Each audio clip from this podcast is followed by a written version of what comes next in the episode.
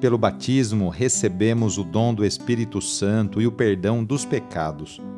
Neste tempo pascal, renovemos nossos compromissos batismais, depositando nossa fé no Cristo ressuscitado. Iniciemos essa oração invocando a Santíssima Trindade.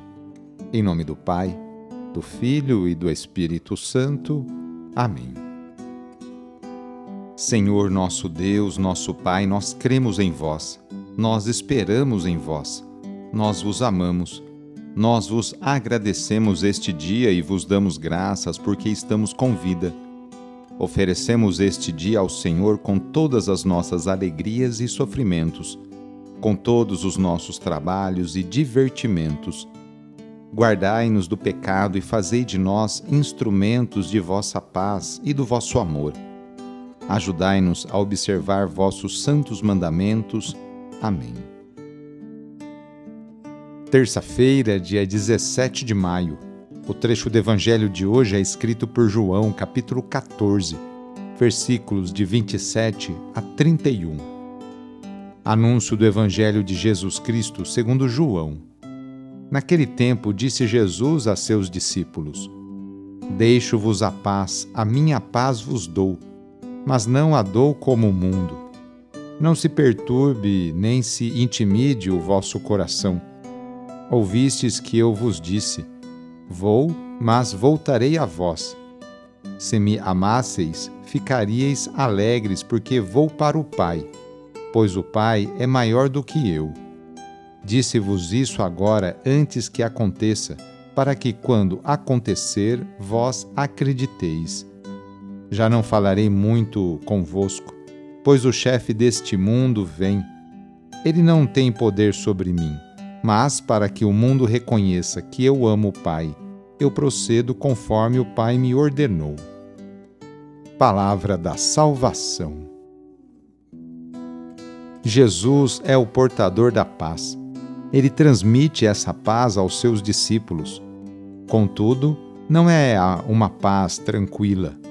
Ao contrário, podemos afirmar que se trata de uma paz inquieta essa paz não é fruto da falta de conflito ou dificuldades, mas um estado de espírito sereno por se acreditar que se está trilhando o caminho correto. Podemos dizer que se trata de uma paz interior e de consciência. Uma paz que vai exigir posicionamentos firmes e muitas vezes duros e penosos a paz que o mundo oferece não é essa paz.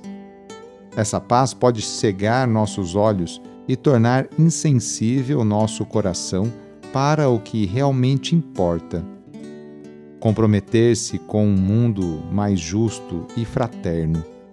Jesus, ao mesmo tempo que confere a paz aos seus seguidores, alerta-os mais uma vez para a sua partida, para o seu destino final o tempo litúrgico nos aponta para a ida definitiva de Jesus, que culminará com a vinda do Espírito Santo.